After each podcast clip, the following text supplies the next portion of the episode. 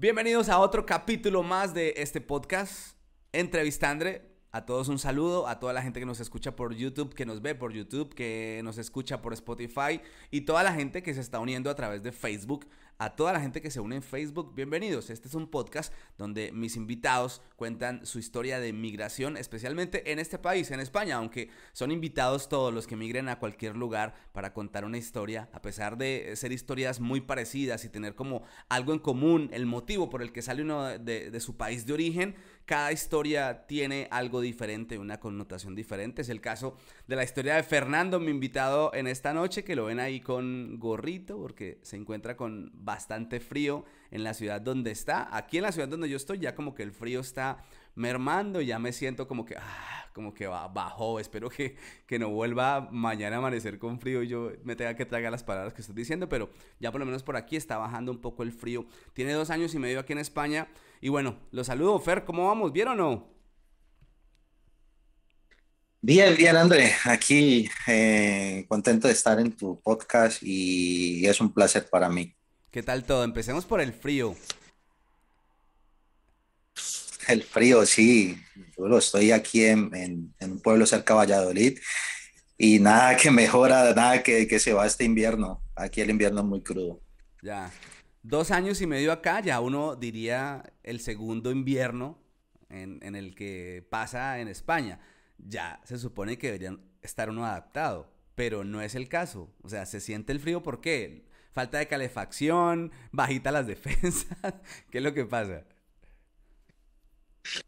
Bueno, eh, el tema de calefacción es que aquí donde, donde trabajo no, no tenemos calefacción mm. sino eléctrica y por costos de, de, energía mis jefes pues obviamente me piden que solamente utilice el calefactor un, un tiempo, 15, 20 minutos cuando voy a mi habitación y ya de más hay que desconectarse y entonces toca con la cobijita. Calentar eh, un poco la habitación tirarse de clavado a la cama, meterse bajo las cobijas. Y si le dan ganas de hacer pipí, aguántese. Porque si sale, vuelve a coger calorcito, es duro, ¿no? Sale uno, sale uno varias veces porque, claro, el frío te hace dar muchas ganas de ir al baño igual. Pero, pero bueno, hay que hacerle. Le toca como los abuelos, que lleve mica. sí, sí, va a tocar. Bueno, no, yo sé que es eso, yo sé que es aguantar frío aquí en España, yo, yo sé que estás hablando.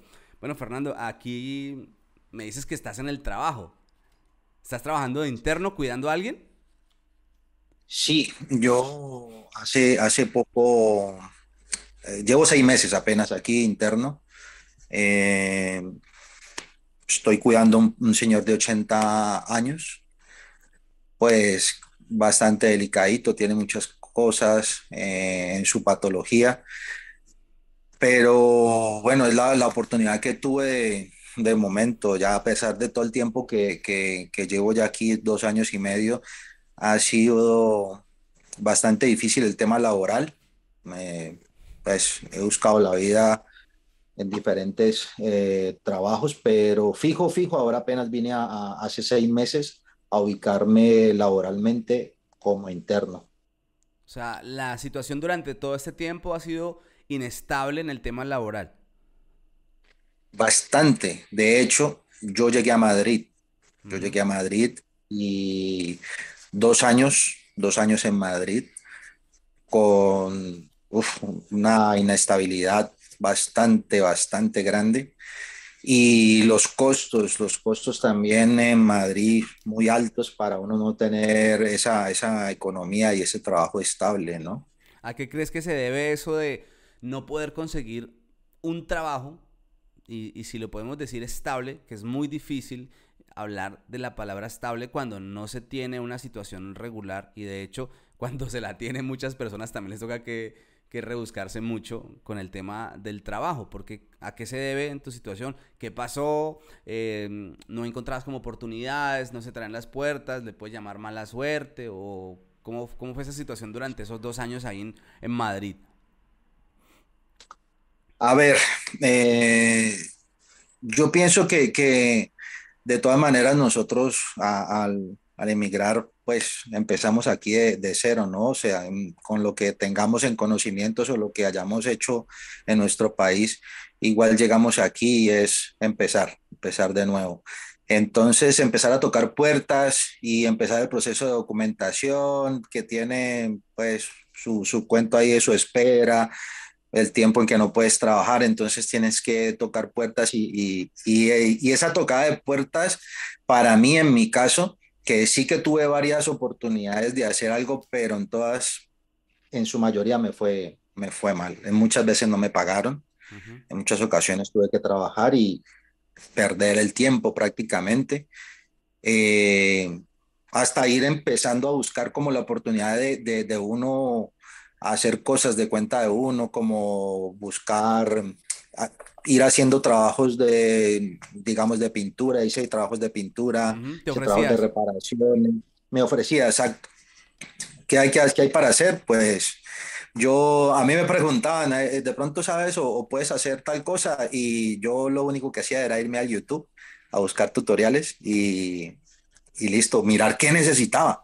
A ver, eh, para desmontar una encimera en, en, una cocina, pues necesito esta herramienta y, y, conseguía prestado el dinero, invertía la herramienta y hacía mi trabajo.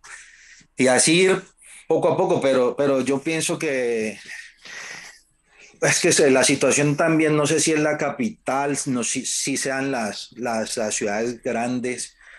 Ahora que estoy en, en, en una más pequeña y estoy en un pueblo, yo podría decir que que se ve más, más oportunidades de trabajo en los pueblos y, y, uno, y uno cree que es al contrario, porque es que todos, que, todos llegamos a la capital y todos queremos llegar a Madrid. Y entonces en Madrid, Madrid está en este momento, creo que hay, diría yo, como una sobrepoblación para el tema laboral. O sea, que te metes a, a, postularte a un trabajo y hay una vacante y hay 500. Hay 500 detrás de esa vacante. Es una cosa impresionante. Mientras que, mientras que por acá en los pueblos se ve, yo veo mejores oportunidades. Bueno, pero... Aparte de los... En tu caso, pues tenías como esas herramientas o esos principios eh, o, esos conocimientos básicos, mejor esos conocimientos básicos para hacer cierto tipo de tareas, porque a veces llega uno y me pongo como ejemplo que yo no sé hacer muchas tareas. Eh, eh, digamos que en Colombia siempre hice el mismo oficio, el mismo oficio, el mismo oficio y nunca me dediqué a otras cosas. Y en Colombia, ¿qué hacías tú? Porque me hablas de que te ofreciste, pero me imagino que tenías un, como una base de, de conocimiento sobre ciertos tipos de tareas a las que son requeridas en este país. Sí, yo en Colombia, eh, como uno de, de tus entrevistados, eh, trabajaba en ambulancias como paramédico uh -huh. mucho tiempo.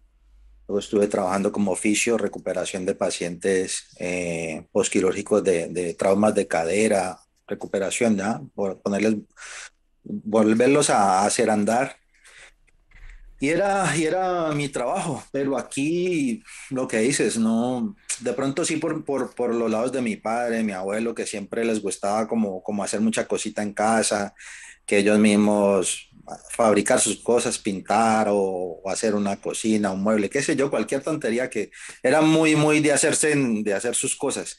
Y, y eso de pronto me dio lo que dices, que, como para uno tener ahí principios o de pronto idea al menos de, de, algo y poder uno ir haciendo cosas, pero tampoco era que fuera el experto, no, no creas que, que me pasaron miles de, de, anécdotas también. Bueno, ¿cómo empieza tu historia en, en, España? Cuando llegas, dónde llegas, ¿cómo es, cómo es esa historia de Fernando aquí en España? A ver, mmm, tuve que salir tuve que salir por una situación de riesgo eh, con mi vida eh, y salir con, con, mi mujer, salir con los dos niños y llegar a un sitio que supuestamente nos iban a, a, a echar la mano, nos iban a ayudar a ubicar un poco. Y no era un, una casa, no estábamos hablando de una casa o de un piso como se dice aquí, era un, aquí le llaman una nave, ¿no? Uh -huh. Como una bodega grande, como... Una bodega grande donde guardaban herramientas de alguien que trabajaba también pintura y todo eso. Y ahí habían hecho un par de cuartos, unas divisiones con ese drywall o panel, así muy, muy improvisado. Y con una camita, donde solamente cabía una camita, y en otra habitación también hicieron una, un espaciecito ahí por una cama. Y ahí fue donde, donde llegamos.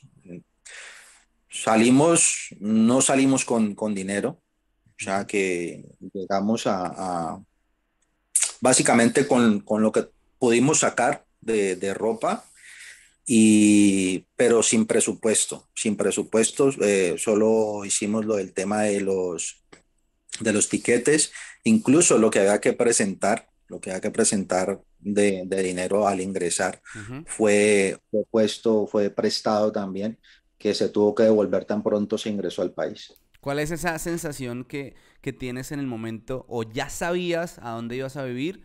¿O cuando llegas es que te enteras, oh sorpresa, aquí voy a dormir eh, con mis hijos? Porque bueno, uno duerme en cualquier lado solo, pero ya con toda la familia, me imagino, y me pongo en tus zapatos porque también soy padre, y sé que es llegar a un lugar donde no es muy agradable para dormir y tener que hacer de tripas corazón y darle mucha moral a su familia como para que tampoco lo vean a uno devastado.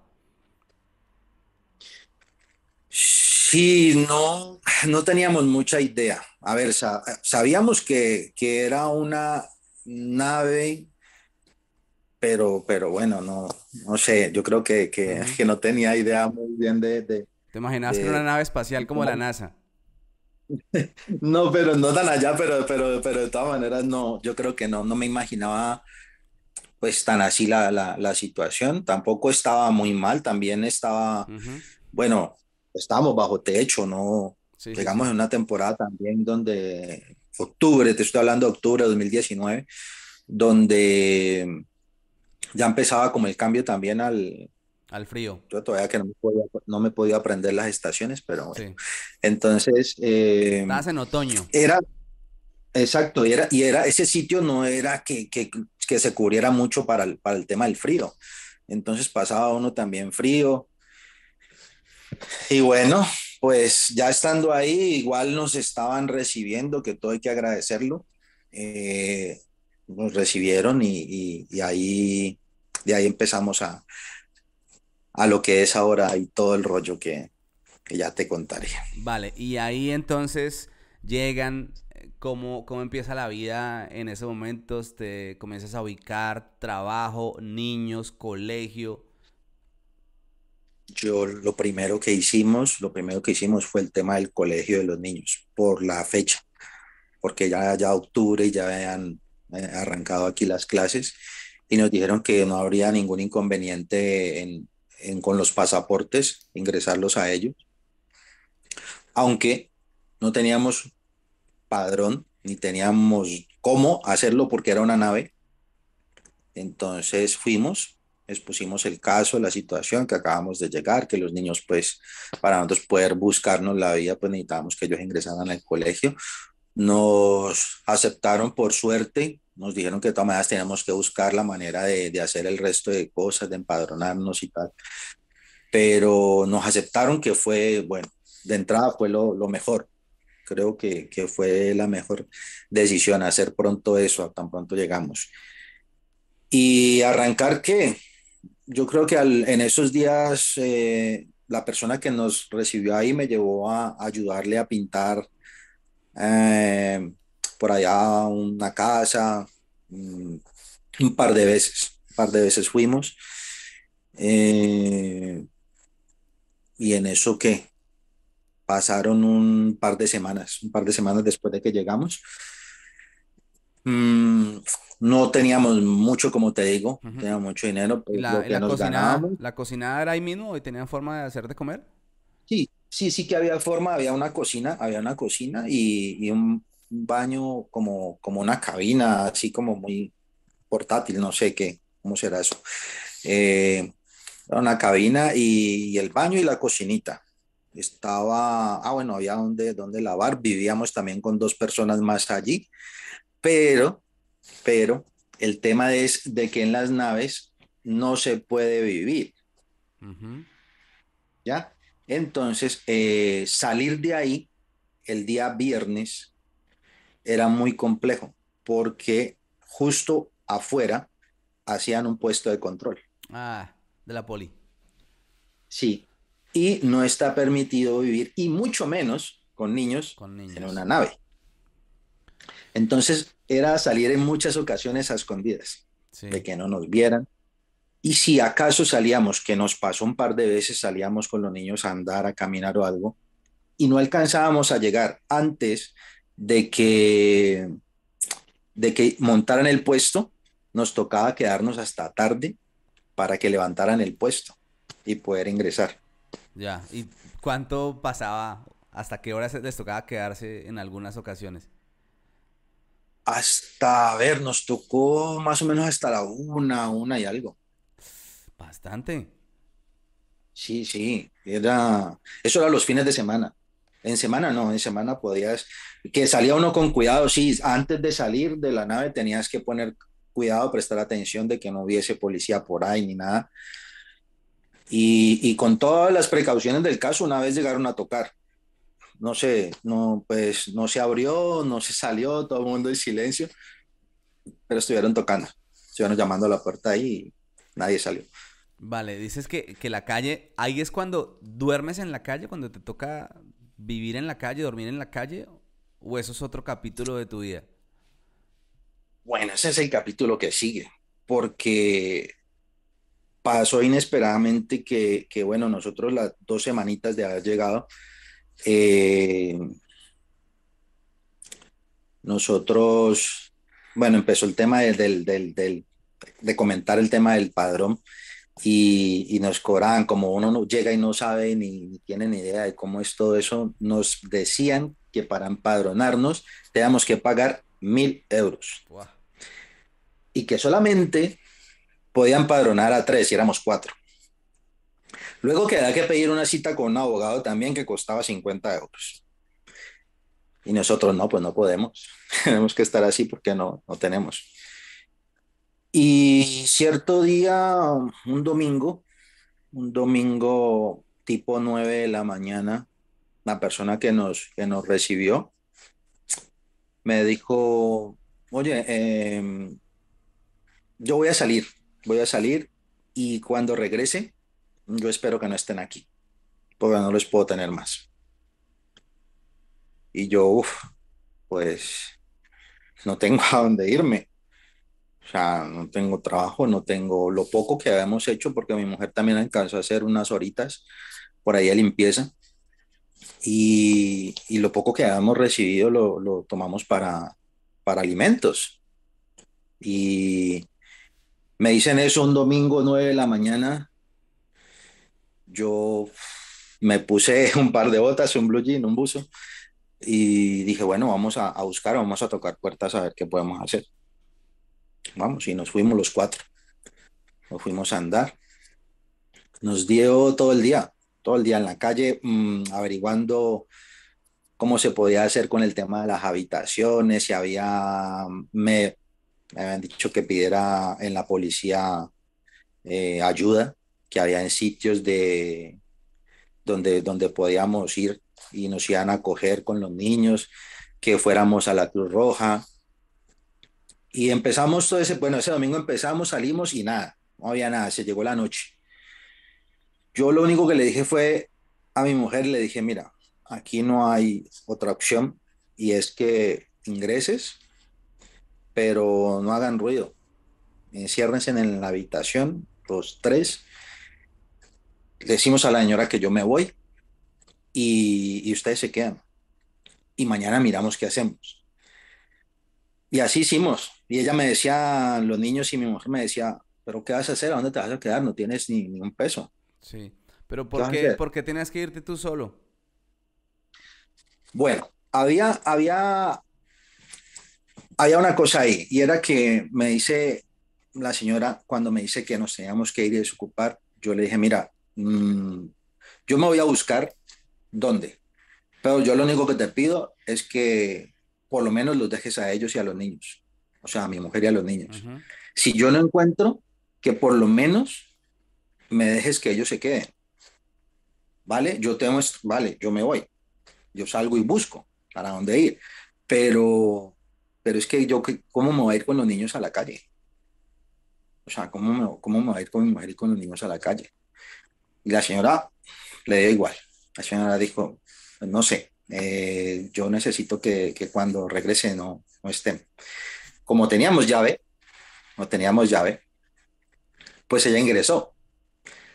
Pero fue la noche que iba a llamar la policía, que no podían estar allí, que y ella pues no contestaba, ya encerrada. La señora pensaba que estábamos todos los cuatro ahí, pero yo por evitarme, exacto, por evitarme la molestia y el problema porque me, o sea, me... Oh, es que no, no, no tengo ni, ni, ni, palabras de cómo decir, pues, el, lo que sentí en ese momento de decir, ¿qué le digo? O sea, ¿qué hago? Sí. ¿Y qué haces entonces ahí? O sea, ¿te vas para dónde? Entre las opciones que, que hablábamos con mi mujer, yo le dije, mira, pues yo me meto un cajero, a un cajero electrónico bien, un cajero electrónico, pues paso la noche. Ahí de pronto me puedo resguardar un poco del frío. Y en eso llamé a una tía, le comenté la situación en Colombia, le dije, mira, tengo este problema aquí, no sé qué hacer, eh, no sé para dónde irme. Me dijo, ¿y los niños? Y dije, no, pues yo les acabo de decir que ingresen ahí, que no hagan ruido, que se metan ahí calladitos y yo estoy acá afuera porque yo estoy buscando qué hacer, para dónde irnos con ellos y tal. Me dijo, voy a comunicarme con, con Elisa, una amiga que sé que está allá. ¿Y dónde es que estás tú? Yo le dije, no, yo estoy en, en Madrid. Me dice, ah, pero ella está en Alicante. Mm. Yo le dije, bueno, pues no sé, habla con ella a ver. Eh, es la mamá de uno de los entrevistados que, que, has tenido aquí en el podcast, de Jorge. Y eh, se comunicó con ella, ella llamó a un chico acá en Madrid y le dijo que si podía acercarse donde yo estaba y hablar conmigo, a ver en qué me podía ayudar. Este chico fue en su coche, me, se puso al tanto pues de la situación y me dijo, hombre, yo no te puedo recibir en mi casa porque es que nosotros eran colombianos también. dijo, yo, en mi casa somos siete y es un piso de dos habitaciones y somos siete y, no tengo en dónde, pero, pero lo único que yo te puedo decir es, si quieres te llevo al aeropuerto. ¿Dónde has pensado quedarte? Yo le dije, no, pues yo pensaba quedarme en un cajero. Y me dijo, no, vete para el aeropuerto, yo te acerco, porque en el aeropuerto te vas a proteger más del frío. Pero tienes que poner mucho cuidado porque si te acuestas a dormir o algo, pues te van a, a, pedir los, la policía siempre va a estar pasando y si te ve durmiendo o algo, te van a pedir tiquetes que si, si vas de viaje o no. Y es solamente para que te resguardes un poco el frío, pero no, no puedes dormir. Yo, bueno, vale, vale, si me puedes hacer el favor de llevarme hasta allá. Y me llevó hasta el aeropuerto. Llevó hasta el aeropuerto me dijo, bueno, esta es la entrada. Yo pues poco lo conocía porque cuando llegué, pues eso fue nada más eh, hacer el, la migración y para afuera. Así que me dejó ahí en la entrada y me dijo, mira, mm, mañana para, para que te regreses y me pasó ahí para que tomara el autobús al día siguiente. Me dijo, tomas el autobús aquí y te vas de nuevo hasta allá. Y dije, bueno, vale. Me quedé ahí, me comuniqué con, con mi tía, le dije, bueno, la opción que me dieron fue esta, venir al aeropuerto estoy aquí. Yo andaba por suerte con el cargadorcito del, del celular, lo conecté y hacía la llamada. Gracias a, Dios que el horario no me favorecía, entonces podía hablar con, con, mi tía, que fue la única que se lo comenté. No, no quise decirle a nadie más porque mi salida fue tan, tan, como tan de repente la salida mía de Colombia que yo poco me pude despedir de mi padre y de mi madre y mis hermanos, eso fue ahí algo muy rápido. Sí, entonces no quise que nadie se diera cuenta de la situación que estaba viviendo. Y al otro día, pues salí para, para encontrarme de nuevo con los niños, porque ya te dije que los niños estaban escolarizados. Entonces ella salió con las maleticas con los niños al colegio. Se dejaron en el colegio, nos encontramos. Eh, fuimos a empezar a tocar puertas. Empezamos por, por buscar anuncios a ver si habían habitaciones y que se pudiese pagar después. Nos desconocíamos pues todo el manejo aquí porque estábamos muy nuevos. Preguntábamos y nos decían, lo primero nos preguntaban, ¿tienen niños? Sí. No, no lo puedo rentar. Con niños no rentamos habitaciones. Nada, nos tiramos todo el día buscando habitaciones y en todo lado, en todo lado, que no, que no. En la tarde recogimos los niños en el cole, salimos con ellos a caminar. Recuerdo mucho que, que, que obviamente ellos empezaron a quejarse porque pues de tanto haber caminado el domingo, el lunes, seguir caminando, buscando, tocando puertas, se iban como cerrando, en vez de abrirse en las puertas, se iban como cerrando más. Ya se nota uno cansado, yo por lo menos no dormí, no dormí porque no, no podía dormir en el aeropuerto. Estaba con la misma ropa, no tenía dónde cambiarme, dónde ducharme, nada. Y empezamos a, a, hacer llamadas, no se pudo conseguir por ese lado, ya vimos que ese lado no era, nos dijeron que fuéramos a, la Cruz Roja y fuimos a la Cruz Roja y nos dijeron, no, ahorita no hay albergues, mm, está un poco complicada la situación, quizás hay algún albergue, pero solamente para adultos, no podrías ir con los niños. Y yo, ¿cómo hacemos? O sea, ¿cómo hacemos para no ir con los niños? Y me dice, en ese caso tendrías que entregarlos a la policía. Y mi mujer, pues, ya te imaginarás no, los niños no. Y yo le dije, pues claro, nos quedamos los cuatro, pasamos lo que tengamos que pasar, o nada. Y luego fuimos a, la policía con, con miedo y todo, llamamos, comentamos la situación, dijimos que estábamos en la calle, que teníamos dos niños, esto y lo otro, nos dijeron que dónde estábamos, les, les dijimos la ubicación, pero igual no pasó nada, solamente fueron Mm, nos dijeron que si habíamos ido a la Cruz Roja, les comentamos el caso, nos expusieron lo mismo. Ahí la única manera es que ustedes se separen porque los albergues que hay ahora mismo están para, solo para adultos. Nosotros no, no, vamos a intentar de conseguir una habitación y esto y lo otro, pues haciéndoles saber como que, que había más opciones, pero no teníamos ninguna otra. Así que, que seguimos se nos llegó la noche, André. Espera, Fernando. Eh, ¿Cuánto llevaban ya en España ustedes en ese momento, en ese punto de, la historia? Llevábamos, oh, yo creo que apenas íbamos a cumplir un mes. Ah, muy poco. Sí, sí. ¿Y tus niños cuántos años tenían en ese momento? Eh, estoy hablando de que son dos años y medio aquí, o sea que la niña tenía ocho años y el niño tenía 10. Vale. Y entonces llega la noche, nuevamente. Llegó la noche nuevamente. ¿Y andaban ya maletados? ¿Ya tenían las maletas de, la ropa y todo ya? No, no, solo andábamos con, con, con las maleticas del cole de los niños. Ah, ya. Solo andábamos con eso. Y en la noche me contacté de nuevo con el chico que había ido. Eh, la madre de Jorge me mandó a, regalar 50 euros con él. mira, eh, aquí te manda la mamá de Jorge para que tengas para comer o algo, porque no teníamos. Teníamos, pues los niños sí les daban en, el cole. O sea, teníamos esa ventaja, los niños estaban allá y desayunaban y comían, pero nosotros no. Nosotros nos la pasábamos caminando todo el día y no teníamos. En la noche que ya fue este chico y me dijo, mira, estos 50 euros, ¿qué vas a hacer? ¿Qué has solucionado? ¿Qué has podido hacer? Le comentamos lo de la Cruz Roja y todo eso. Y, y me dijo, bueno, vete para trabajo social. Vete al ayuntamiento y comenta la situación a ver. ¿Y qué horas? bueno, ¿qué horas eran? Siempre parábamos a las 9 de la noche. Hasta las 9 de la noche. Y con esos 50 euros que él nos dio, yo recuerdo que nos, nos fuimos al burger, nos fuimos al Burger King y pedimos dos hamburguesas, pero solo para los niños. Comían los niños y nosotros no comíamos. porque teníamos que amarrar el presupuesto. No sabíamos cuánto tiempo íbamos a estar así. Entonces le dejábamos comer solo a los niños. Cabe, que los niños... Fernando, cabe aclarar que el burger aquí es algo barato.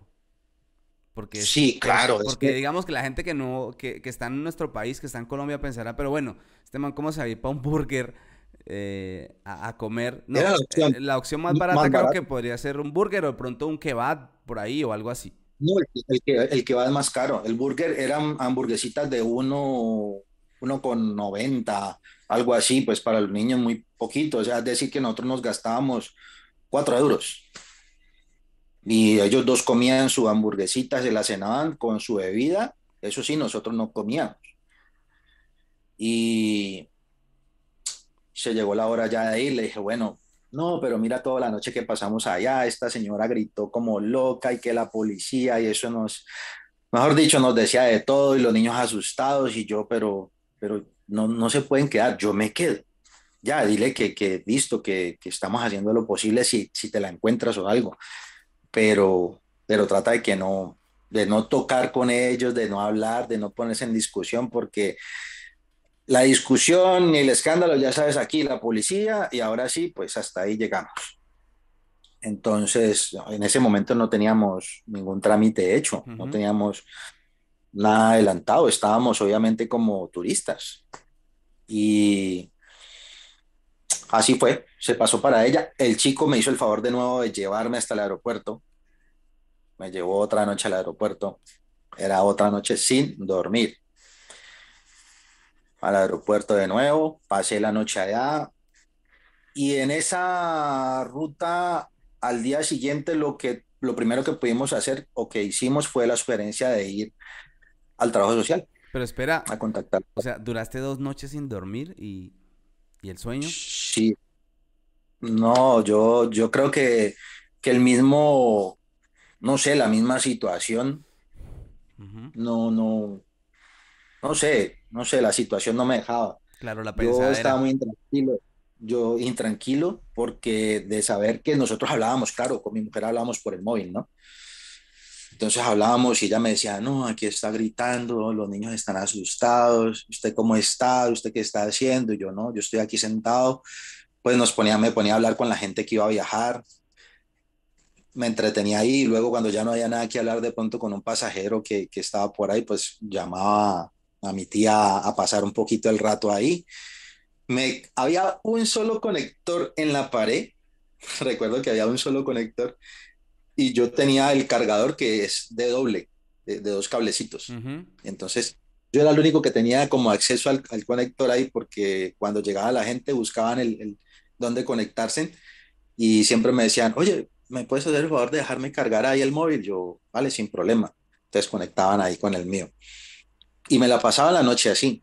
En la mañana, yo, de verdad que en la mañana me cogía un sueño y el frío ya de salir, porque sí que tenía que salir a las 6 de la mañana, salía a las 6 de la mañana del aeropuerto, para llegar a las 7 más o menos y encontrarme de nuevo con ellos, ir a andar hacia el cole, dejarlos a ellos y seguir nuestro, nuestro camino. Fuimos a, a fuimos a esto del trabajo social a hablar y, hace poquito hice un comentario en uno de tus videos, creo que fue hoy, que yo decía que, era cuando hablamos del tema de, que hay gente que, habla como acá, que claro, no tener el acento, pues no, es recién llegado y no, pero creo que una de las cosas que más pesaban cuando fui a trabajo social era eso, que no nos entendíamos, a pesar de que es español, no nos entendíamos yo le hablaba a la trabajadora social y, y, yo, mm, pues, ella me decía, no te entiendo, todo el tiempo me decía, no te entiendo, y yo decía, hombre, pero estamos hablando español, es imposible que no me va a entender. No me dio ninguna solución, me dijo, mira, fue algo muy, muy, muy, muy, muy drástico porque lo, lo que me dijo fue, a ti nadie te dijo que te vinieras de tu país. Y yo le dije, pero ¿por qué me dices eso? Es que yo no estoy aquí por gusto. Yo tuve que salir de mi país porque tuve una situación de riesgo. Y me dice, bueno, pues ya estás aquí, ya aguanta. tienes que aguantar lo que pase, porque si no tienes plata, no tienes, ni, bueno, en sus palabras, ¿no? Porque para ellos es, es pasta. Eh, si no tienes plata y no venías presupuestado, pues tienes que asumir las consecuencias. Así que este no es tu país. Si quieres, te colaboro para que te regreses a tu país. Y yo le dije, no puedo. Es que yo no puedo. Si, si estoy en situación de riesgo, ¿cómo me voy a volver a mi país? Vale, no pasó nada. Yo me retiré de ahí. No conseguí nada con trabajo social. Y seguimos. La verdad que, que ya estamos hablando de, de dos noches, ya bastante agotado. No sabíamos qué hacer, la verdad. No sabíamos, no sabíamos, no teníamos idea qué hacer. Se venía de nuevo la tarde, nos fuimos por los niños y nos dio por comentar en el colegio, porque ya obviamente yo me sentía muy cansado eh, y comentamos la situación en el cole de los niños. Y ellos lo único que nos dijeron fue, a ver, no podemos decirle que se vengan para acá porque pues es un colegio y ya, pues no, no podemos hospedarlos aquí. Pero sí podemos hacer algo. Mañana, cuando ustedes eh, dejen los niños, si quieren se quedan aquí en el salón de sistemas y eh, se están todo el día, por lo menos están calientitos aquí, no pasan frío. Y yo hablo aquí con las chicas del comedor y pues les brindamos algo de comer, qué sé yo. Yo, y si usted, si usted no hace ese favor, pues se lo agradecería. Y claro, porque nosotros, lo que te digo, la el segundo día otra vez al burger, comprarnos nosotros para los dos ese día si ya no, no había cómo aguantar, nos compramos un, un, refresco y, y, unas patatas. Y nos íbamos para un parque porque los niños ya estaban sintiendo ya mucho las cosas, el niño ya estaba, él, él, la pasó mal, la pasó mal básicamente porque él empezó a, a sentir como ese odio contra, contra este país y él al ver que yo me tenía que quedar en la calle y él decía, ¿y por qué este país? ¿Por qué nos tenemos que venir a este país? ¿Por qué tiene que pasar esto? ¿Tú por qué tienes que quedarte en la calle? Se puso bastante mal. La niña estaba más pequeña de pronto y no lo sintió mucho, pero el niño sí le dio, le dio muy duro. Aparte de las caminadas que nos pegábamos desde que salían del cole a las tres y media hasta las nueve de la noche, era algo duro, algo duro para ellos. Así que vamos para el tercero, al aeropuerto de nuevo. El mismo chico era el que siempre me hacía el favor de llevarme. Él ya sabía que a las nueve de la noche nosotros parábamos la búsqueda, o muchas veces no era que hasta las nueve estuviéramos buscando porque no había nada que hacer. Sí, ya no había. Pero, pero nos acompañábamos hasta las nueve de la noche, más ellos por acompañarme a mí, por decirme, no, pues quedémonos juntos hasta que, hasta que más podamos y a las nueve que ya no hay nadie o que están durmiendo o, algo, nos metemos allá a la nave y entramos. Es que la habitación era súper pequeñita. la cosa era una cama de un... De las pequeñas de, de 90. Yo, lo que no he podido entender, Fernando, y, y no sé, es por qué no podías dormir con ellos. O sea, porque si entraban ellos, ¿por qué no entrabas tú también? porque la señora empezó ese día, me dijo, mi mujer, me dijo que, que ha empezado a, a, gritar que en el momento en que yo, que se diera cuenta que, o sea, ella siempre pensó que yo estaba ahí, la verdad, siempre pensó que yo estaba ahí. Y por eso decía que, que lo de la policía y que los voy a sacar de aquí, que esto y lo otro, porque, a ver, te, voy a contar. ¿Tuviste un problema con ella o que, esa es la parte que no he podido entender? te lo voy a contar. Hace parte de la razón por la cual yo salí del país. Mm, yo salí porque hice eh, parte de un, de, un, grupo de investigación en el cual eh, trabajé en tiempo para el ejército y para la policía y encontramos, no, no era policía en ese momento ni era activo de ninguna de las fuerzas, pero nosotros eh, nos capacitaban, todos habíamos pasado en algún momento por, por el ejército o por la policía. Y empezamos a hacer un trabajo de investigación con con gente corrupta de la misma fuerza. Y eso fue lo que me hizo salir a mí de allá. Y ahí es donde viene el tema aquí, que la señora se enteró que yo trabajaba y había trabajado para esta gente. Y la señora, como dicen aquí, se cabrió. La señora dijo, no, no lo puedo tener aquí y no lo puedo tener aquí. Algo pasaba. Algo pasaba, no sabemos qué. Pero la señora creía y se sintió, se sintió como, como amenazada, por decirlo así, porque yo tenía conocimientos o porque tenía relaciones con la policía y el ejército. Y me dijo, fue, me dio a entender fue eso, que yo estaba como investigándola a ella. Mm, ya, ya, ya, ya. Ya, que a, que a mí me hayan a lo mejor metido ahí, ya, que me hayan mandado a, a, investigarle a ella, qué sé yo. Ya. Y ahí empezó, empezó eso. ¿Y cómo empezó? Pues también empezó porque teníamos un televisorcito y una vez me dio por probar que teníamos Netflix en el móvil y, y le di conectar y resulta que por conectarlo con el televisorcito que teníamos ahí, el móvil mío se conectó a un televisor de ellos. Y lo que ella expresó fue que yo le estaba hackeando y que yo le estaba buscando en sus cosas. Se llenó de paranoia. Exacto. Entonces la cogió, la cogió conmigo, la cogió y, con, bueno, conmigo y con todos. Y dijo, no los puedo tener y no los puedo tener. Entonces yo por eso le decía, vale, pues si la desconfianza es conmigo, mm. vale, yo me voy, yo me voy y los dejas ahí, ¿vale?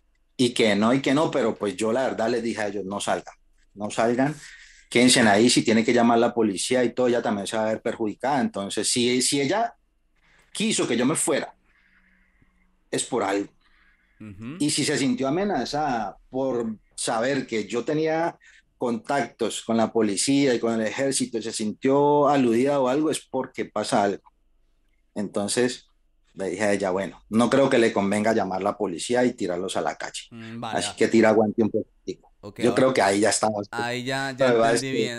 ahí aparecieron las llaves porque no, no, no, entendía el porqué. Listo, entonces, eh, llegan al tercer día Aeropuerto nuevamente al tercer día. Aeropuerto.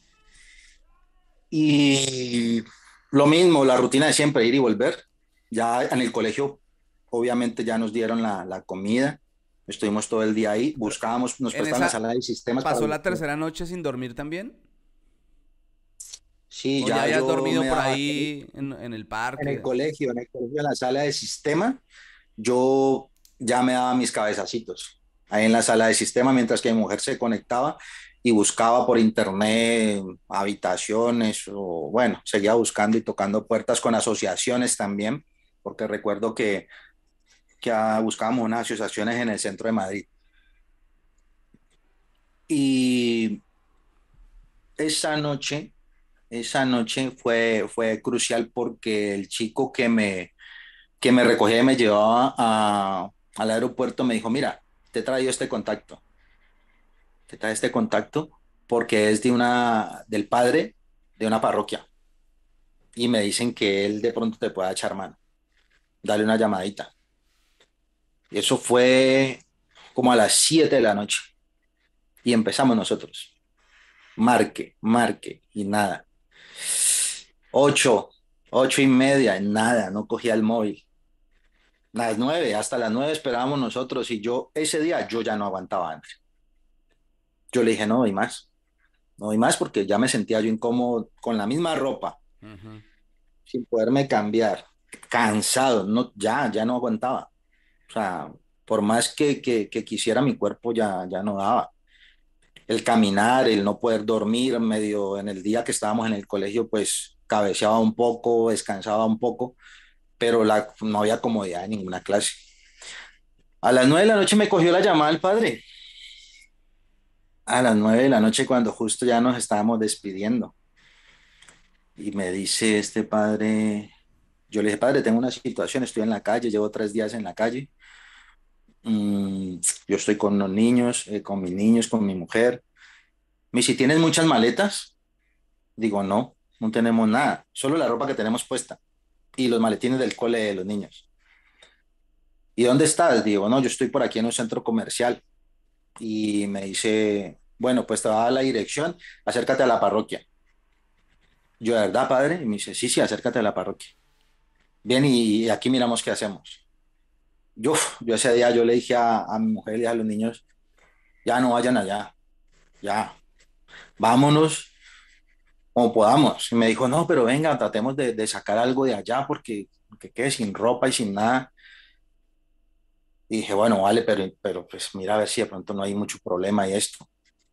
Y fue, por suerte no había nadie, sacó un par de cosas de la niña, del niño, y salimos.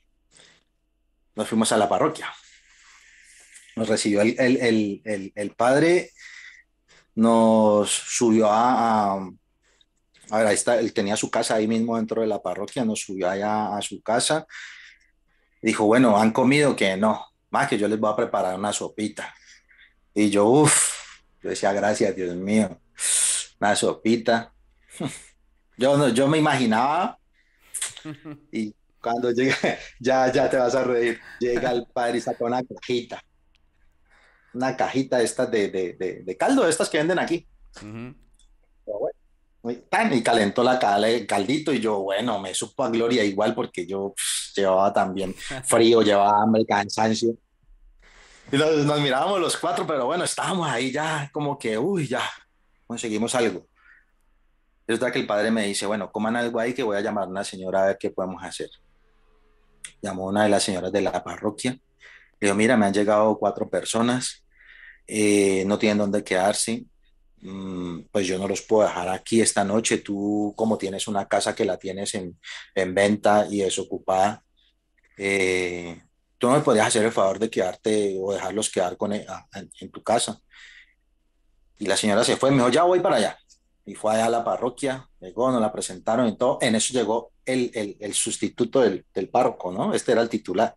Siempre tienen como sustituto. Y el sustituto era un colombiano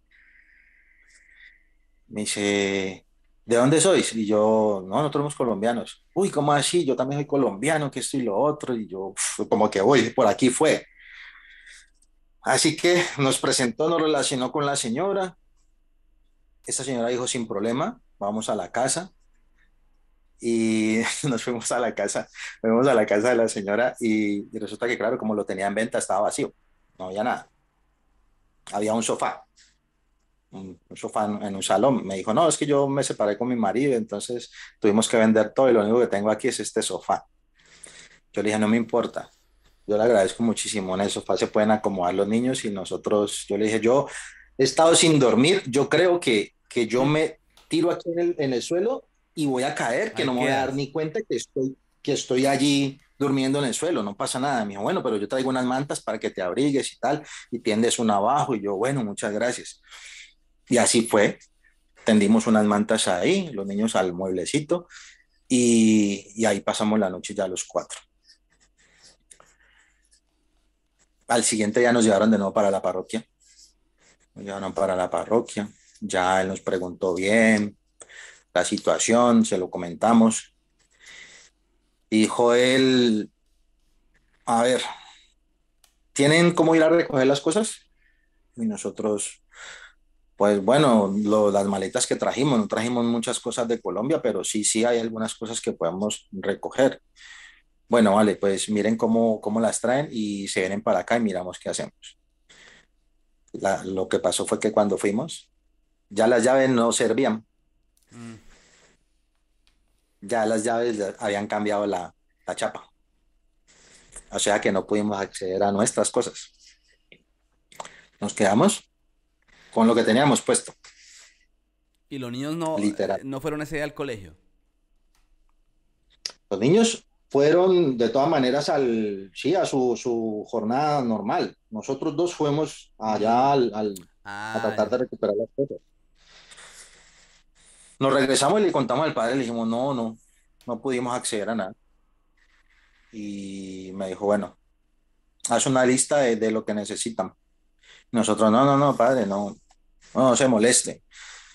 Lo, lo que más nos interesa es, es tener un techo donde, dormir, eso, es lo de menos. Me dijo, bueno, vamos a hacer algo que yo no he hecho jamás. Yo los voy a coger. Yo aquí no tengo donde, lo único que tenemos aquí es el salón de, de conferencias, que era como en la parte de abajo, como en el sótano de, de la parroquia. Me dijo, ahí hay un microondas, ahí hay un- una nevera, eh, ponemos unas colchonetas, yo les traigo unas mantas, y ahí nos organizó en el salón. En el salón dormimos, bueno, fuimos al cole, recogimos los niños, les informamos a los del cole que ya nos habían acogido en una parroquia, que íbamos a estar allí. Llegamos a la parroquia, organizamos el tema de las colchonetas, el tema de... El, el padre fue y nos llevó algunas cositas para que preparáramos ahí, calentáramos, más enlatados, atún, eh, de ese jamón que dan en latas, porque en esa parroquia estaba Caritas. Mm, Entonces él sacó algunas cosas, no las pasó, preparamos ahí, organizamos la noche y ahí pasamos la noche. Paso a seguir, pues que ya quería obviamente también yo cambiarme y no tenía cómo, quería ducharme y me dice el padre, bueno, ahí está el baño, pueden usar el baño, lo único es que no hay agua caliente. que se dañó el, el, se dañó el, ese tanque, porque era de esos tanques. No, no importa, no importa, no, yo lo que quiero es pegarme un, un baño. Y yo, bueno, pero háganme en la lista de lo que necesitan. Resulta que de todas maneras, de tanta insistencia, nosotros le dijimos, bueno, pues mantas, almohadas y, y ya como para abrigarnos y pasar la noche, pronto una chaqueta, si alguien si tiene o algo. Él anunció en la misa y comentó de que había cogido una familia de colombianos y, y que necesitaba pues que, que, le colaboraran a esta familia que no tenían ropa, que no tenían nada, que han perdido todas sus pertenencias. Te cuento, André, que al otro día era impresionante.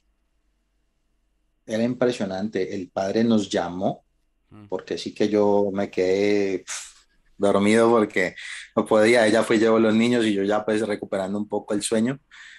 Eh, nos dijo, suban, suban a mi oficina, a mi despacho. Y cuando entramos allá al despacho, estaba lleno el despacho, lleno de bolsas, de ropa que llevaban todos los que iban a la parroquia, que no les servía a ellos, que no les quedaba o que la querían regalar.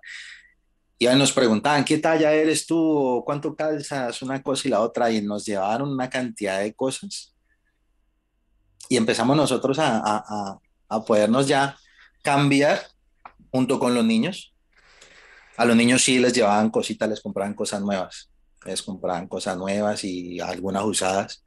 Nos llevaban jabón, nos llevaban, algunos llevaban alimentos. ¿Para qué? Pero, pero eso fue una, una cosa loca, aterradora de ver la gente cómo respondió con nosotros ahí. Y ya obviamente nosotros al estar ahí con, con él empezamos a, a, ayudar un poco en la parroquia, a, a, ayudar con las cosas de la parroquia, el mantenimiento. Yo me encargaba del mantenimiento de, de las plantas alrededor, eh, mi mujer ayudando a limpiar. Bueno, ahí nos la pasábamos el día ayudando en todo lo que más podíamos cuando llegaba el camión de Caritas a descargar, organizar los alimentos, y poco a poco ahí se iban pasando los días. Poco a poco se iban pasando los días, pero no salía así como, como algo como fijo para trabajar, ¿no? Uh -huh. eh, la experiencia de nosotros ahí fue larga porque vivimos 45 días en esa situación en la parroquia, viviendo ahí en colchonetas, y, y, ahí pues cocinábamos lo que podíamos. El padre nos prestaba una, una olla porque no había donde cocinar abajo, solo estaba el microondas y la nevera. Entonces me decía, ¿quieres ir a preparar algo a mi casa? Sube, lo preparas y bajas. ¿Yo qué hacía? Pues lo que más preparaba era arroz. Claro. Preparaba una olla grande de arroz y yo decía, con esto duramos varios días y no estamos molestándolo a él que ábrame que yo voy a cocinar. Y bajábamos el arroz y atún. Era atún, jamón, solo enlatados. atún, jamón, arroz. Era lo que había de momento, puros enlatados. No podíamos cocinar. De, de ahí en adelante, con los mismos feligreses, eh, se empezó pues a, solicitar si había algún trabajo y todo eso, pero ya sabes que cuando uno recién llega con el tema de, de, los documentos es bastante complicado. Ya se vino lo que, lo que era nosotros ir a hacer el tema de la solicitud de, de asilo, ¿no? Porque dicen que, bueno, dijeron que tenía, no podía pasar un mes. Y estábamos justo estábamos justo ya ahí, yo te dije que cuando pasó eso no habíamos cumplido el mes. Y entre esos tres días que estuve por fuera, llegamos a la parroquia y todo, apenas me dio justo para ir a hacer la, la, solicitud. solicitud de asilo, de asilo. Ya presenté todos mis documentos, yo traía todas mis pruebas, todas mis cosas. Hicimos la solicitud, ya nos dieron la hoja blanca y con todo el rollo de lo que es la hoja blanca, de de, no, de esperar para poder trabajar y todo eso. Mm. ¿Qué más te digo? Yo creo que... Duras ahí 45 días y, y, ahí que sigue. O sea, después de esos 45 días, ¿para dónde, para dónde cogen? ¿Para dónde se van? ¿Qué sigue? Eh, era, la idea era, y que empezó a madurar la idea del padre fue de que alguien de la parroquia ayudara a conseguir un piso que no pidieran documentos. Porque, pues obviamente para uno organizarse, estar un poco más cómodo por los niños. Los niños y el niño, como te digo, el niño igual, estando ahí en la parroquia y todo, él estaba muy, muy, muy afectado. Se me pasa que estoy hablando que, que nos tocó la época de diciembre en la, en la parroquia. ¿Y, y qué hacía el padre en diciembre? Pues nos llevaba a nosotros a dar como testimonio, ¿no? Mira, tengo una familia que está acogida, que esto y lo otro, cuenta tu historia. Entonces contábamos la historia y cada que íbamos a reunirnos me tocaba repetir la historia y contarles. Y yo lo único que hacía era llorar cada que, que contaba la historia. Y la gente decía, yo no puedo creer que en este país pase esto que, te hayan dicho todo eso y que no te hayan acogido y no te hayan atendido. Yo decía, sí, eso nos ha pasado a nosotros. La gente, todos los que se reunían con nosotros, no, no creían. Todos eran españoles, obviamente, y decían que, que no podían entender ese tipo de situaciones. Ya se empezó con la tarea de eso, de, de, de empezar a buscar un piso, pero, pero fue bastante complicado o sea, que alguien tuviera un piso, que lo tuviera desocupado y que lo cediera. Además que no teníamos nada fijo de, ingresos, pero el padre decía, bueno, yo les puedo echar una mano con, de pronto, si cobran con una entrada, ¿sí? mientras que reciben el piso y mientras que consiga algo de trabajo. Ya a mi mujer le ayudaron a conseguir por medio de, de la parroquia unas horas de limpieza con una señora de ahí en la parroquia. Yo seguía haciendo los, las cosas de la parroquia y ella empezó a ir a trabajar con esta señora. Y volvió a, a aparecer este chico que, que, me llevaba a mí al, al aeropuerto. Al aeropuerto. Y me dijo, Fer, ¿cómo estás en la parroquia? Y yo le dije, bueno, pues buscando aquí un piso y tal, pero pues ya sabes que la situación es complicada porque no tengo empleo y mi mujer tiene apenas unas horas y tal. Y hombre, yo me voy a ir. Yo me voy a ir y, y pues no quisiera como entregar el piso. Yo me voy de viaje. Si quieres venir, si conoces el piso y miramos, háblate en la parroquia, a ver en qué te pueden ayudar. Bueno, vale. Fuimos, conocimos el piso, era un un piso así pequeño. Ya se habían dividido los que vivían ahí, que eran como siete, estaba solamente con, con su hija. Y me dijo, mira, pues yo aquí todas estas cosas pues las, las tengo nuevas, las he comprado porque me entregaron el piso solo y yo lo amoblé, pero si tenés la oportunidad de pronto de quedarte aquí en el piso y te ayudan en la parroquia, pues tenéis para acá. Yo le dije, bueno, voy a comentarlo en la parroquia. Resulta que en la parroquia en esos días salieron una pareja de unos chicos peruanos jovencitos que los sacaron de la habitación de donde estaban viviendo, despidieron, no podían conseguir habitación, nada que podían. Y le comentamos al, al padre, mira, hay esta posibilidad, nos están diciendo que nos pueden ceder este piso. Y dijo, bueno, podríamos mirar con los chicos, con esta pareja de peruanos. De pronto se vayan para allá y nosotros los apoyamos, por lo menos con la entrada. ¿Qué te pide él? Yo dije, bueno, él me pide que, que le pague obviamente lo que él pagó de, de, la fianza, porque pues él se va y pues para no entregarlo, él a entregar el piso le devuelven su fianza, pero para no entregarlo, pues la idea era que nosotros le diéramos la fianza. Empezó a madurar el padre la idea, a hablar con los chicos peruanos, que si les sonaba pues la idea de, de irse con nosotros a, a ese piso y se dieron las cosas, nos ayudaron un poco ahí en Caritas mmm, con el tema del ingreso. Este chico desocupó el piso y nos mudamos para allá con, con esa pareja. Nos mudamos para allá. Sí, unos peruanos. Jóvenes, pues tampoco tenían, de momento tampoco tenían empleo. No habían empezado trámites tampoco de asilo ni nada. Mi padre dijo, no, tomemos ese piso que no tenemos más oportunidad. Es que ni siquiera con mi nómina, porque él intentó con la nómina de él y dijo, no me alcanza. Es que yo nada más tengo como 1100 y para coger un piso nos piden dos nóminas y no, no había cómo, nadie. El único que decía sí era él y con una nómina no alcanzaba. Entonces se aceptó, se habló con, con este chico de, del piso, se le dio lo de la nómina y lo del mes y de ahí para allá obviamente ya era, bueno, tienen que empezar trabajo. a mirar a ver, empezar a mirar a ver qué, qué, va a pasar. Pero mi mujer ya estaba haciendo unas horitas, ya estaba haciendo unas horas de limpieza con una señora y, y algo teníamos por ese lado.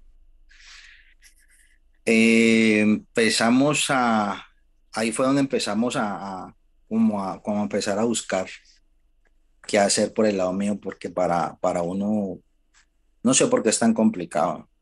Es, es un, las mujeres se ubican un poco más fácil. Uh -huh. Pues mira que a mujer le ayudaron fácil en, en la parroquia y, y, inmediato empezó a hacer limpieza con esta señora. Hacía como tres, tres, cuatro horas. Empecé yo a, mirar qué hacer. Mm conocí a, a una paraguaya que me empezó a dar algunas cosas de remodelación en su casa. Me ¿tú sabes pintar? Hicimos muy buenos amigos eh, y empecé a hacerle cositas ahí en su casa. Me decía que, que, voy a conseguir tal cosa para los niños, me ayudas a montar los muebles y tal. Y, y ahí me ganaba algo. No mucho, pero, pero algo hacíamos. Ahí empezaste como a despegar un poco empecé como a despegar por ese lado. Ya luego empecé como a, con el tema de, puse un anuncio, puse un anuncio donde, donde me ofrecía como cuidador, bueno, lo de siempre, de, de, de ayudante, de pintar. Y una señora de la parroquia me contactó y me dijo, mira, conozco una chica, una chica que tiene una empresa de, de, de limpieza. ¿quieres ir a, a, trabajar limpieza con ella? Ella trabaja en obras de construcción limpiando. Y yo le dije, vale. De una. Vale. De una. Me dijo, vale, te doy el contacto, hablo con ella y tal. Y sí, así fue. Me dijo, mira, nos vemos ahí en, en la estación Renfe. Yo paso por ti a las nueve de la mañana. Yo, bueno, vale. Tan. Me recogió, me llevó una obra y me había dicho que me iba a ir a explicar el manejo de unas máquinas Total, se unas máquinas de, para que limpies y, y, hagas la limpieza porque es de una obra que se está haciendo en un centro comercial. Vale, vale, ¿no? Yo, yo le pongo cuidado y, y, le hacemos. Las máquinas. Cuando llegué yo allá, no había ninguna máquinas. Me pasó lo habitual. A escoba, par de baldes y el trapeador. Una cosa inmensa a barrer y a trapear. y limpie paredes y limpie, quitando la mezcla, limpiando todo lo que, mejor dicho, todo lo que ensucian en una obra, limpiándolo. Y todo el día, dele parejo. Yo ese día, pues, me fui no preparado, no llevé nada. Resulta que terminé, me dijo, dale por ahí hasta las 5, hasta las 5 de la tarde. Y eran las 5 de la tarde y esta persona no apareció por ningún lado. Y yo, ¿y ahorita qué hago? ¿Qué, ¿Quién me paga? La llamaba, no me cogía el teléfono. Y yo, no, no lo puedo creer. En, un, en, otro sitio que yo no conocía. Me pegué una caminada para ir a coger el, el, el Renfe, para devolverme, más perdido. Llegué al Renfe como pude, me regresé a casa y esta persona jamás en la vida me volvió a contestar. Esa plática se perdió. esa plática se perdió, trabajé todo el día. Trabajé todo el día y, y, no pasó nada. Oiga, Fer, ¿y cómo va con el trabajo que tiene ahora? Ese trabajo. Hmm. Porque ese sí ha sido pues, como el más estable, ¿no? Llevas como ahí como seis meses. Sí, aquí llevo seis meses. Pero, pero. Es, lo, es lo que yo digo, es que aquí se da mucho ese abuso. Es triste, pero, pero es cierto, André. Yo me empleé y tengo ahí el registro en, mi vida laboral. Estuve en una empresa de limpiezas también, que, que en Madrid me contrató. Estuve de conserje y estuve luego limpiando también. Y trabajé un mes. Y ese mes tampoco lo pagaron. ¿Ya dado de alta en una empresa? Dado de alta en una empresa de limpieza. No me pagaron. Me habían dado un coche, André, me habían pasado un coche porque yo tenía que ir a varios sitios en Madrid. Y cuando yo empecé a ver como la cosa como chueca, como que no, esta gente, porque me, me dieron de baja y me cambiaron de nombre la empresa y me dieron de alta con otro nombre. Y yo, no, esta gente está, ya empiezo uno como a cabrear, y yo decía, no, está y yo le decía a mi mujer, no, yo, mira, me decía, ah, porque fue muy chistoso, es que me llamaron. que, te, que he pillado tu currículum, que esto y lo otro, que pues está disponible y, pues mi mujer me dijo, sí, sí, sí, sí, dale, dale, dale. Yo, bueno, hágale, ¿dónde hay que ir o qué? dice, bueno, necesito que me mandes tus documentos por WhatsApp, ta, yo te mando el, el, contrato, lo firmamos electrónicamente y, y, nada, mañana te presentas a las 9 de la mañana en tal lado. Y nosotros, pero no te, pase, no te parece raro, le decía yo me muero, o sea, todo electrónico y todo tan rápido, sin entrevista ni nada. Y me decía, no, es que eso aquí es así. Me dijo mi mujer, aquí es así. Y yo, bueno, dale, vamos a hacerle. Y mire dónde empecé, dónde terminé. Terminé trabajando un mes. Y cuando fui a entregar, que yo ya empecé a ver como la cosa muy rara, empecé a escuchar comentarios en las empresas donde yo iba a limpiar de que esta empresa se dedicaba a contratar gente y no les pagaba. Y entonces yo ya he entrado en gasto un mes y empiezo a escuchar yo eso. Y decía, Dios mío, ¿dónde me metí? Yo le dije, ah, ¿sabe qué, hermano? Yo no trabajo más no trabajo No, pero ¿por qué, hermano? Si usted es buen trabajador y mire que ya cogió el tiro a todo y tal. Y, yo, no, no, no, no, no, yo, yo mejor no, yo necesito que me cuadre lo que me, lo que me ves hasta ahora y, mejor yo, yo me quedo así. No, hágale qué posibilidad de continuar trabajando con nosotros porque estaba cubriendo unas vacaciones, ¿no? Entonces me dijo, no, no, no, después de que entre ya el de las vacaciones, miramos cómo te acomodamos ahí en un campito y, y eso. Y dije, no, no, ¿sabes qué? Mm, ¿Cuándo me puedes pagar lo que me, lo que me ves. Y me dijo, mm, pues, ¿sabes qué? No, no sabría decirte. Yo le dije, ¿cómo así que no sabría decirte? Si cuando me llamaste todo fue muy práctico. Me hiciste contrato y no demoraste 10 minutos. Y yo te he respondido con mi trabajo y he cumplido horarios y todo eso.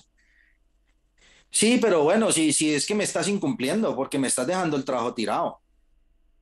Y yo tiraba, hombre, pero si te estoy diciendo que, que le dije a mi mujer que investigara la empresa por, por Facebook y ella como si le gustan las redes, más malito para eso, empezó a investigar y empezó a leer comentarios de esta empresa. Y me dijo, no, no, no, no, no, amor, esto es un fraude. Eso ahí no pasa nada. Entonces yo le dije a él, bueno, págueme y le entrego el coche. Venga por el coche, me trae mi plata. Y me dijo, ¿no me vas a entregar el coche? Yo le dije, pues sí, yo no te estoy diciendo que, que no te lo va a entregar, te estoy diciendo, págueme y usted se lleva su coche. Me dice, ah, no, pues no me lo entregues. Yo miro cómo te lo, te lo quito. Y yo, este tras de ladrón bufón, yo este, ahorita le salgo a deber. Sí. No, no, no, no me va a, a pagar y ahora el problema con el, con el coche. Yo dije, ah, sí, me va a amenazar. Ah, yo llamé a la policía. Yo llamé, yo dije, mire, tengo este problema. Yo estaba trabajando por una empresa, así, así, yo con el miedo, porque pues, como dicen que aquí obviamente uno no puede estar, cuando está en un trámite, no puede tener ninguna incidencia y todo eso. Conmigo y todo, yo llamé y les comenté mi caso y en contados minutos ya tenía ahí como tres coches de la policía, tenía dos de, de la secreta y yo, estaba más asustado. Me dice, ah, llame al, al tipo este para que venga por el coche. Y sí, señor, lo llamamos. Y el tipo este no tardó nada, unos 10 minutos, llegó ahí. Y cuando vio toda la policía, parqueó más adelante. Y me llamó al móvil.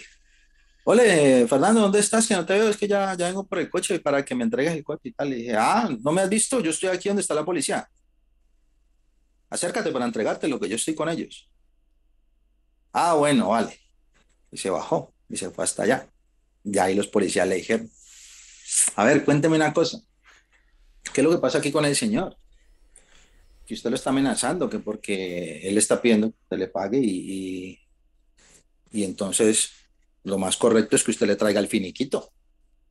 Si él le va a entregar el coche ahorita y él está diciendo que no va a trabajar por sus motivos que tenga, pues usted tiene que entregarle su finiquito. ¿Lo trajo?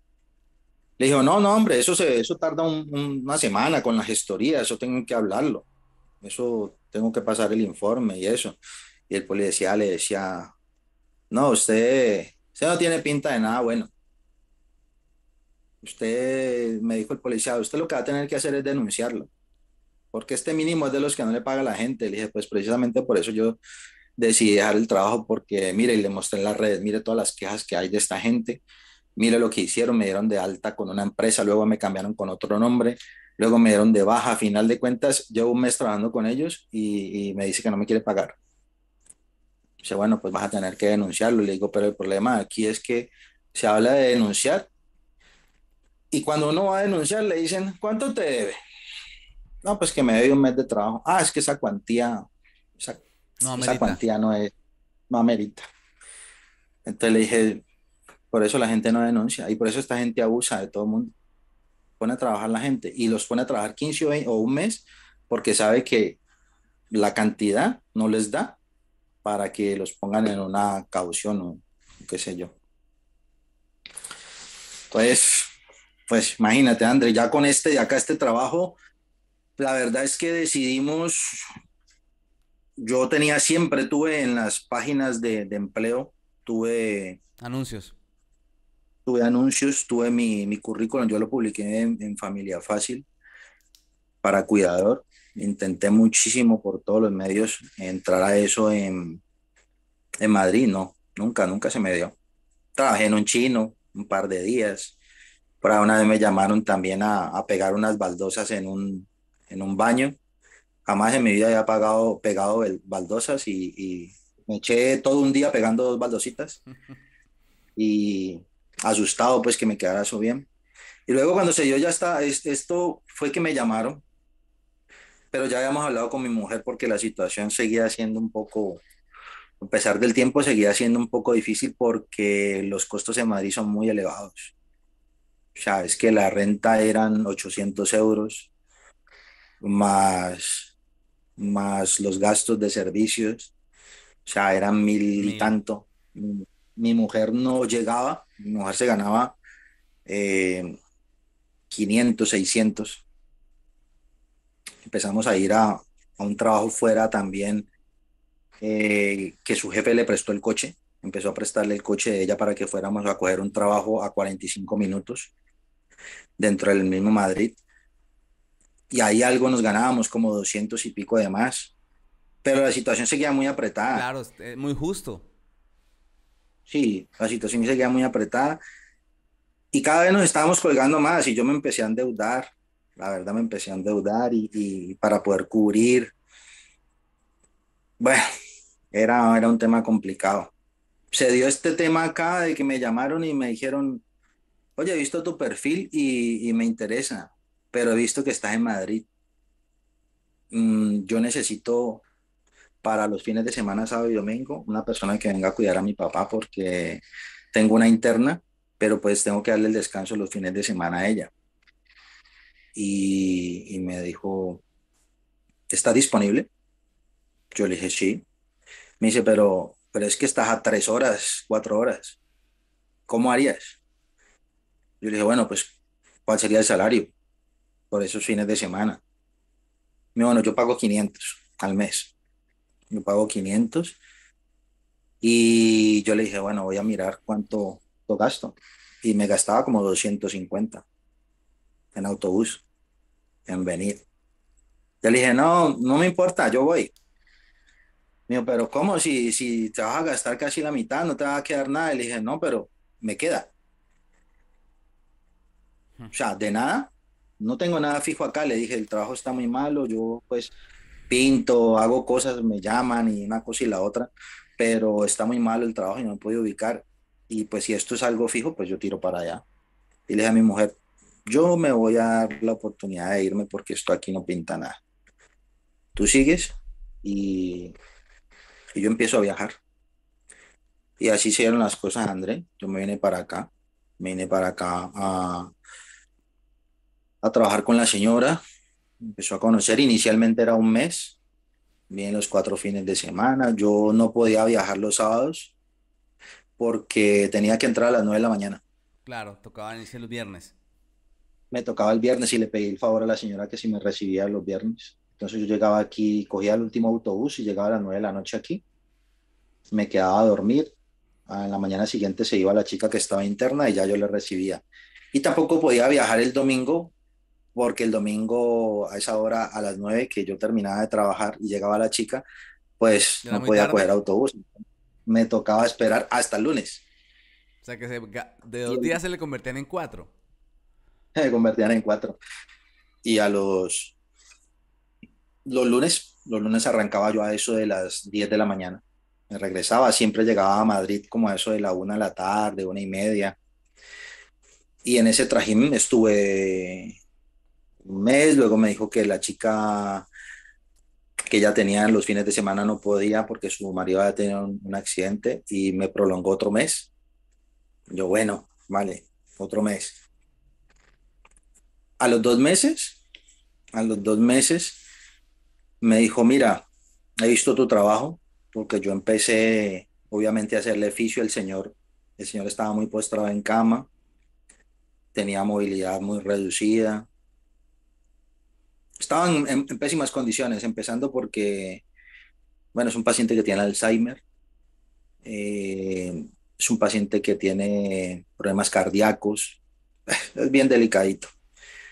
Yo empecé a hacerle recuperación, André, y empecé a, a, estimularlo, a hacerle caminar de nuevo, a hacerlo, a ponerlo de pie. Bueno, empecé a hacer mi trabajo más, más, más de cuidador como de enfermería, ¿no? Porque tenía mis conocimientos de fisio y todo eso, entonces yo dije, pues me parece charro tener mis conocimientos y no, no hacer nada por alguien que, que lo pueda hacer. Y eso me dedicaba a hacer los fines de semana. Y eso vio mi jefe vio mi jefe la recuperación, el cambio que tuvo su padre. Y me dijo, ¿podrías venirte un mes interno? ¿Lo harías? Y yo, pero es un mes sin ver tu familia y sin ir a, a casa ni nada de eso. Y yo, hágale. ¿Y tu familia y tal? Y no, no, yo hablo con ellos, no pasa nada. Hágale. Yo lo necesito. Y así fue. Me vine un mes, me vine un mes interno. Y no apostaba mucho también porque la diferencia del fin de semana a la semana era que, que yo tenía que llevar casa, que yo tenía que cocinar, que tenía que limpiar, que tenía que lavar, que tenía que atenderlo a él. Miles de cosas. Sí. ¿Y la paga si se ameritaba? La paga es el mínimo. Ya. La paga es el mínimo. Ya sabes que aquí es, es difícil, y más para, para nosotros empezando. uf. El caso es que, que yo me le medí. Yo no tengo problemas para cocinar. Cocino, sé, cocina. Entonces le dije, hágale, yo, hombre, si hago limpieza en mi casa, en mi casa me pagan. No voy a limpiar aquí que me van a pagar. Entonces sí, me di la oportunidad, me dio la oportunidad la señora ese mes y ella venía, vino una vez al mes. A los 15 días vino, visitó, miró todo, todo iba bien. Me dijo, ¿te quedas a trabajar conmigo? Yo te hago contrato. Yo te hago contrato y yo, uf, pues yo el contrato lo estoy necesitando porque por mis papeles, por, muchas cosas. Me dijo, te hago contrato. Te hago contrato indefinido. Y yo, ¿de verdad? Me dijo, sí. Y me dijo, pero, ¿tu familia? Yo le dije, no, pues, a ver, yo le conté la historia a ella. Y le dije, yo no puedo estar más en Madrid, le dije.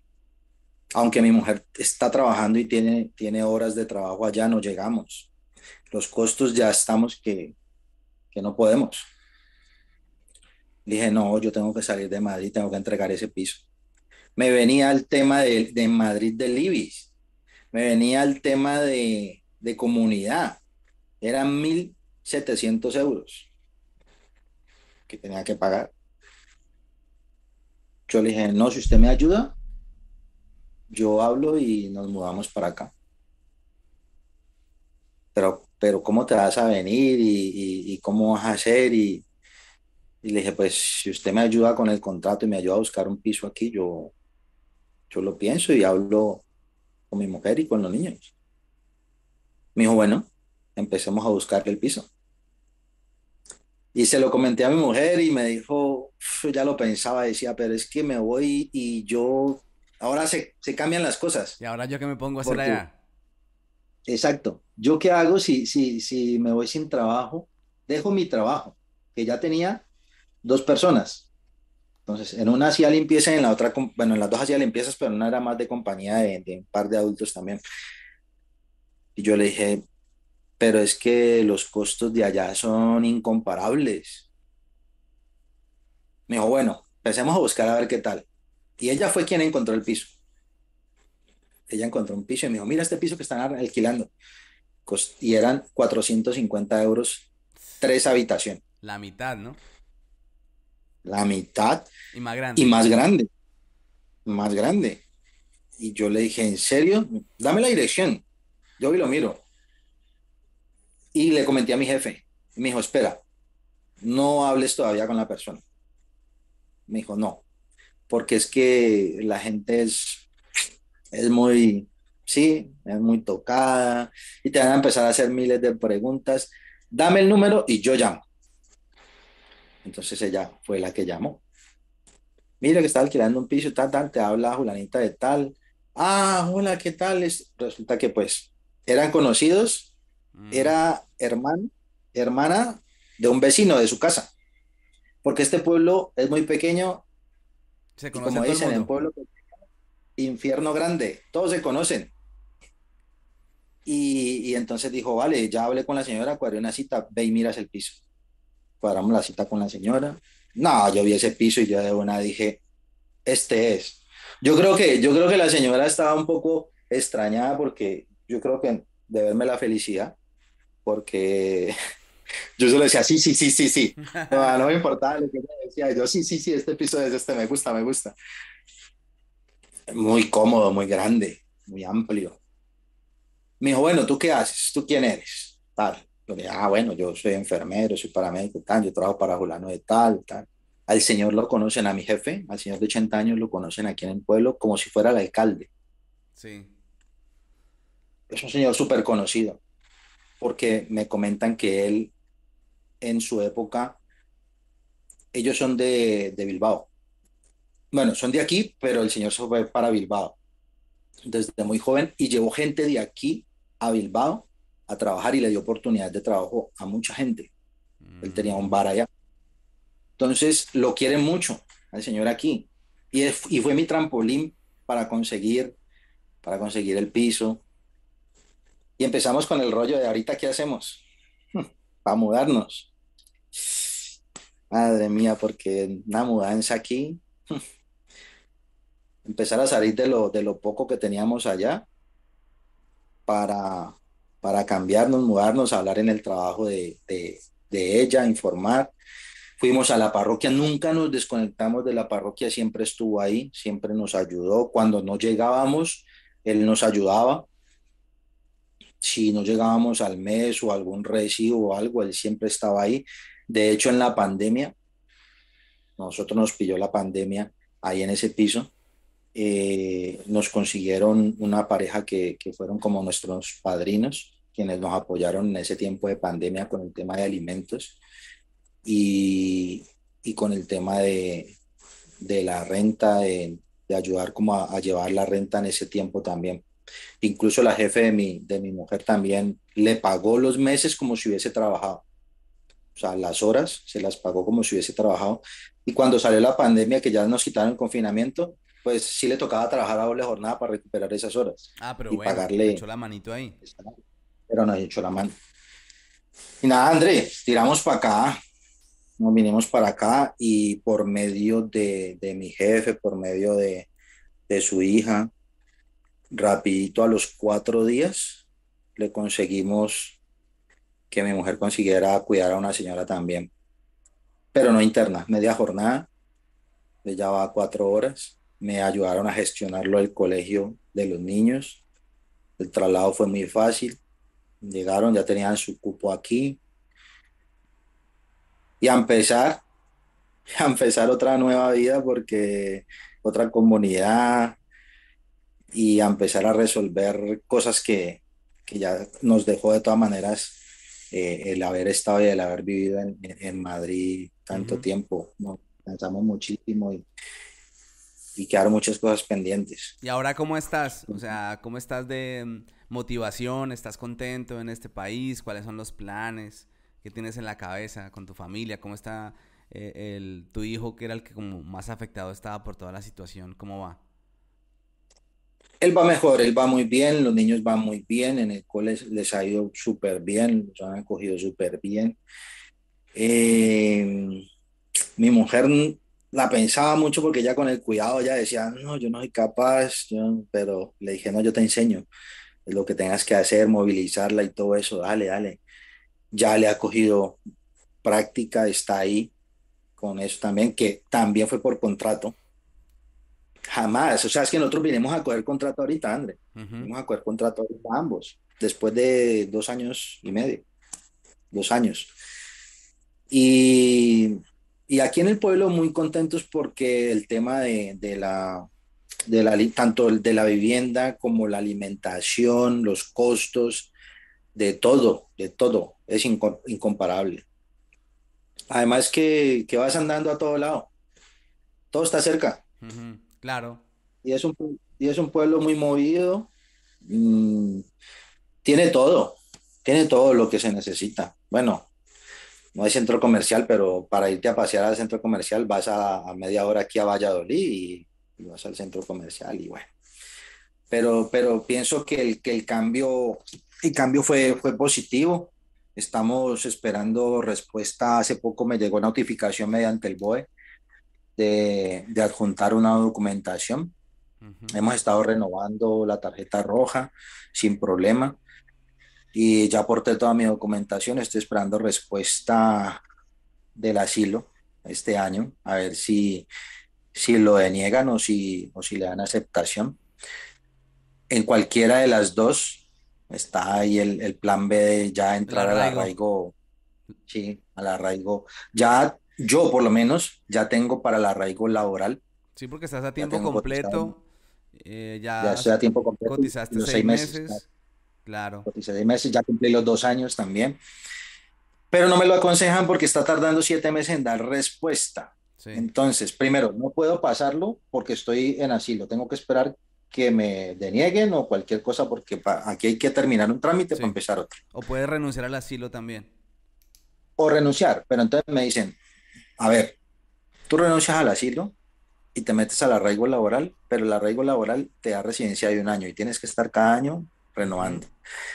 Están tardando siete meses en darte respuesta.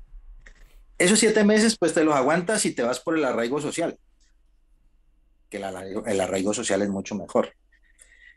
Entonces, vamos a ir esperando este año a ver, lo, lo cumpliríamos ya a final de este año, a final de este año para los tres años y, tirar de ahí en caso tal, hacer el, el, arraigo. Ah, bueno, Fer, pues bacano, porque por lo menos ya las cosas se están dando mucho mejor, ya estás más ubicado, tener trabajo, eh, que empezó una estabilidad, que es un trabajo que depende, digamos que si no hay otros factores externos, depende mucho de ti, de tu rendimiento, de cómo van las cosas, ya están ubicados, están e-, en un pueblo, han reducido los costos y toda la cosa.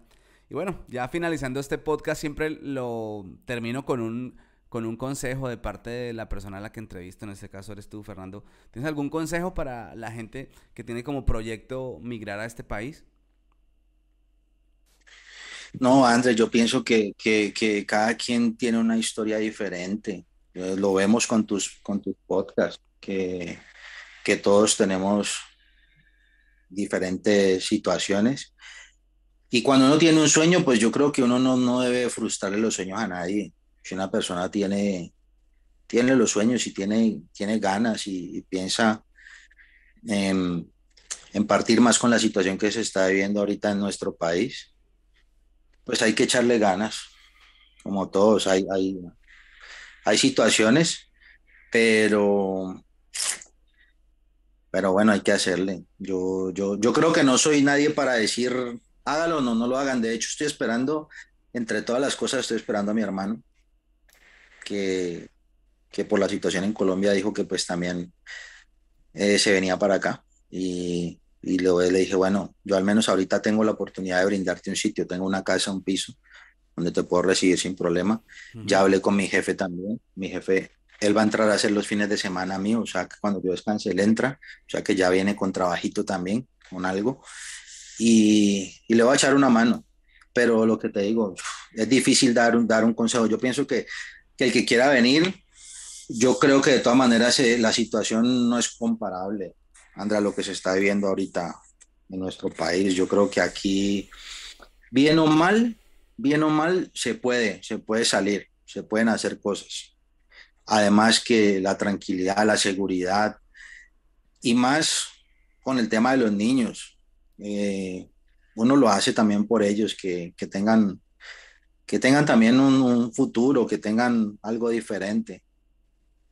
Yo creo que hay que hacerlo, André, que en la, en la posibilidad hay que hacerlo y no ponerse, como dijo por ahí una de, las entrevistadas, que, me parece eso, no ponerse a, bueno, escuchar y de todo sacar provecho, ¿sí? De todos, porque a todos nos pasa algo diferente, pero, pero no tener ese temor, que porque escuchó que a alguien le pasó, que a mí me va a pasar, no, porque todos, todos tenemos situaciones diferentes. Y, y yo creo que de las, de las situaciones más, más difíciles de afrontar, también creo que es el tema de, dejar familia, como en mi caso, que me despedí de mi padre muy, muy de afán y mi padre falleció estando yo acá y no pude, no pude, pues ya sabes, nueve meses me llamaron, se puso malito y esa noticia fue, fue fatal para mí.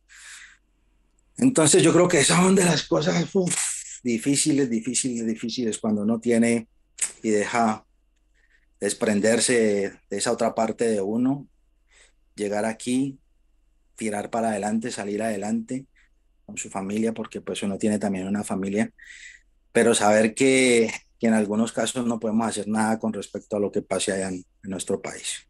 Vale, Fer, pues un abrazo, muchas gracias por, por este tiempo, hermano. Vaya, métase abajo las cobitas para que se caliente. ya tengo los pies ya me imagino. me imagino. Un abrazo, mi bro. Mm, muchas, muchas gracias eh, eh, por, por, por, todo lo que, lo que haces. Yo creo que es un trabajo bastante, bastante valioso. No me pierdo, no me pierdo las entrevistas porque, porque aunque ya estemos un poquito, sí, como acomodándonos un poco, yo pienso que siempre hay algo que aprender. Y también, en mi caso, trato de, guiar a la gente.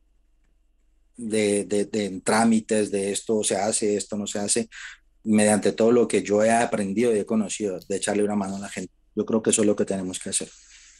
Chao, Fer. Bueno, un abrazo.